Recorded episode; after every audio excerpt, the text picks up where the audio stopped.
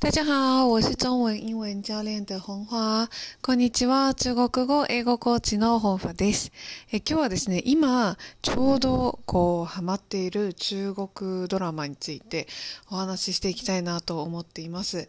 え中国語の学習者さん、始めるきっかけの中に結構多いあの、フレーズの一つに、まあ、中国ドラマ、台湾ドラマが好きなんですって方すごく多いんですよね。まあ、すごくっていうか、まあそうですね。まあ、2、3割は必ず占めるかなという感じですね。で、今、あの、私が今ハマっている、あの、ドラマっていうのが、あの中国ドラマ、2015年の中国ドラマのミユエっていう、あの、王朝テラス付きっていうドラマにすごくハマっています。で、まあもともと、あの、もう小さい頃からこういう今みたいなインターネットがない状態の時に、ファンチョークグっていうですね、まあ、昔、だからもう何年前かな、25年前とかにものすごくヒットしたあのドラマがあったんですよね。それをネットがないから、あの、録画してもらって台湾から送ってもらうっていうそういうことをやってもらっていたんですよ。でその親戚にね撮ってもらってで送ってもらってもうあの楽しみに楽しみにあの毎週だったかな見てたんですね。で、まあ、そういったあの背景もあってもともとドラマがすごく好きなんですね。特に王朝ドラマもうこれなんであんなに楽しいんでしょうね。こうなんていうんですかあの特にこの女性同士の争いだったりとかこう仲良かった人たちが悪くなっていっていく様とか子供のあの、まあ、王様にさせるために子供に対してのあの圧力をかける。子供に対して溺愛しつつ圧力をかけてあのトップになるみたいな感じの話とか、まあ、よくあるあるなんですけれどなんでこんなに楽しいんでしょうね。もうなんか引きつけられるんですよ。しかも皆さん美男美女だしみたいな。でも今日は本当にねドラマの魅力を語っていきたいなと思ってるんですけれどで今見ているその「ミユエ王朝テラス付き」なんですけれど、まあ、これもですねあの結果的に、えーとまあ、トップになる女性の話を、まあ、書いているお話になります。でこういったところからその歴史を紐解いたりだったりとか、まあ、歴史に興味が出てくるということは結構あるんじゃないかなと思ってます。で私ももちろんその中高の時にあの世界史をね勉強してたんですけれどもうもちろんそんな全部覚えてることはないです。あのはっきり言いまして。もちろん興味のあるところは覚えてるけどあの興味のないところって結構すっからかに忘れてるんじゃないかなと思うんですよ。であのポイポイントというかそのドラマを見る時のポイントというかあのそういったものについては学習をしようっていうふうに見るよりも最初はやっぱり楽しんでみるやっぱ自分にとって興味がないものってなかなか頭に入ってこないと思うんですよ。であの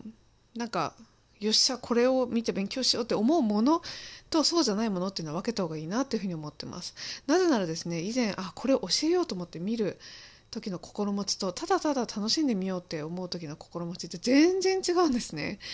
なのでまずは楽しく見る。でその後に勉強に生かすっていうのはいいんですけれど勉強に生かすその後楽しんでみるってなかなかできない。なのであのまずは楽しんでみるってことをお勧めしたいなと思ってます。えちょうどね今またあの女性同士の争いみたいなことををあのやってる最中の場面をまあ見てるんですけれどもああもう本当に面白いなとこう悪役って出ない方が人生幸せなんだろうなって思うけれどもやっぱ出るとこうスリルがあって見てる方としてはすごく楽しいし本当に引きつけられるんですよねその画面からこう離れられなくなるっていうのはよく分かります。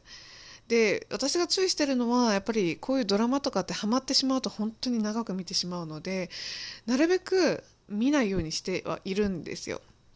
うん、おすすめありますか？とか聞かれたりもするんですけれどあの全部が全部を見てるわけではないということですね。はいやっぱりね見るとすごい長いので日本のドラマって何話ぐらいかな？23ヶ月ぐらいで多分終わるのが普通だと思うんですけれど、王朝系のね古代系のドラマ中国台湾ドラマって本当にとにかく長いので最初はいいし途中までハラハラ楽しい。後ろになってくるともうなんか見るのもなんか長いしめんどくさいみたいな風になってしまうのも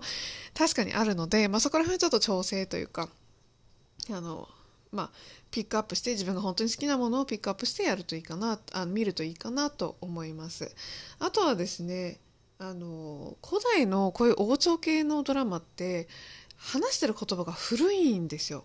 なのでなんか日本語で言うと例えば赤ちゃんのことを赤ちゃんじゃなくて赤子とか言ったりって最近はしないじゃないですか。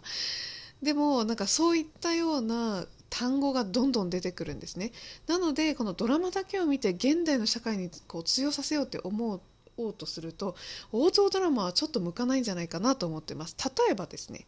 休憩するとかお休みするっていうのを休止っていうふうに言います。でも昔の人だったらシーシーっていうふうに言うんですね。もちろん今でも通じるんですけれどもなんかそれはこう言われた瞬間あこの人なんかすごく古い人だなみたいな風に感じてしまったりとかお母さんのことをおままって今は言いますけれどにゃんとかっていう風には言わないんですね。でそういう違いとかっていうのがあるのであの全てを鵜呑みにしてこう活用できるかというとまたそれは違う。そういったところも分かっての学習だったらいいんですけれどもう本当にそのまんまそのオートドラマからのあの口調だけを真似てあの今の社会に出ると多分すごく面白い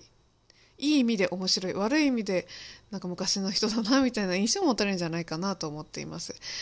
ぜひですね、皆さん、あの、おすすめのドラマとかね、あの、中国系、台湾系でも、あの、いいので、まあ、ドラマじゃなくても映画でもいいので、ぜひあれば教えてください。はい、ということで今日は、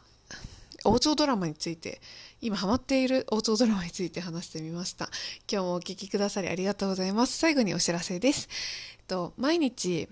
ブログを書いております。中国語に関するブログだったりプライベートな記事ももちろんあるんですけれども中国語のあの向上をさせるためにはどうしたらいいのかっていう内容も書いているのでぜひですね皆さん読んでみてください中国語英語コーチ本ファと検索していただくとすぐに出てきます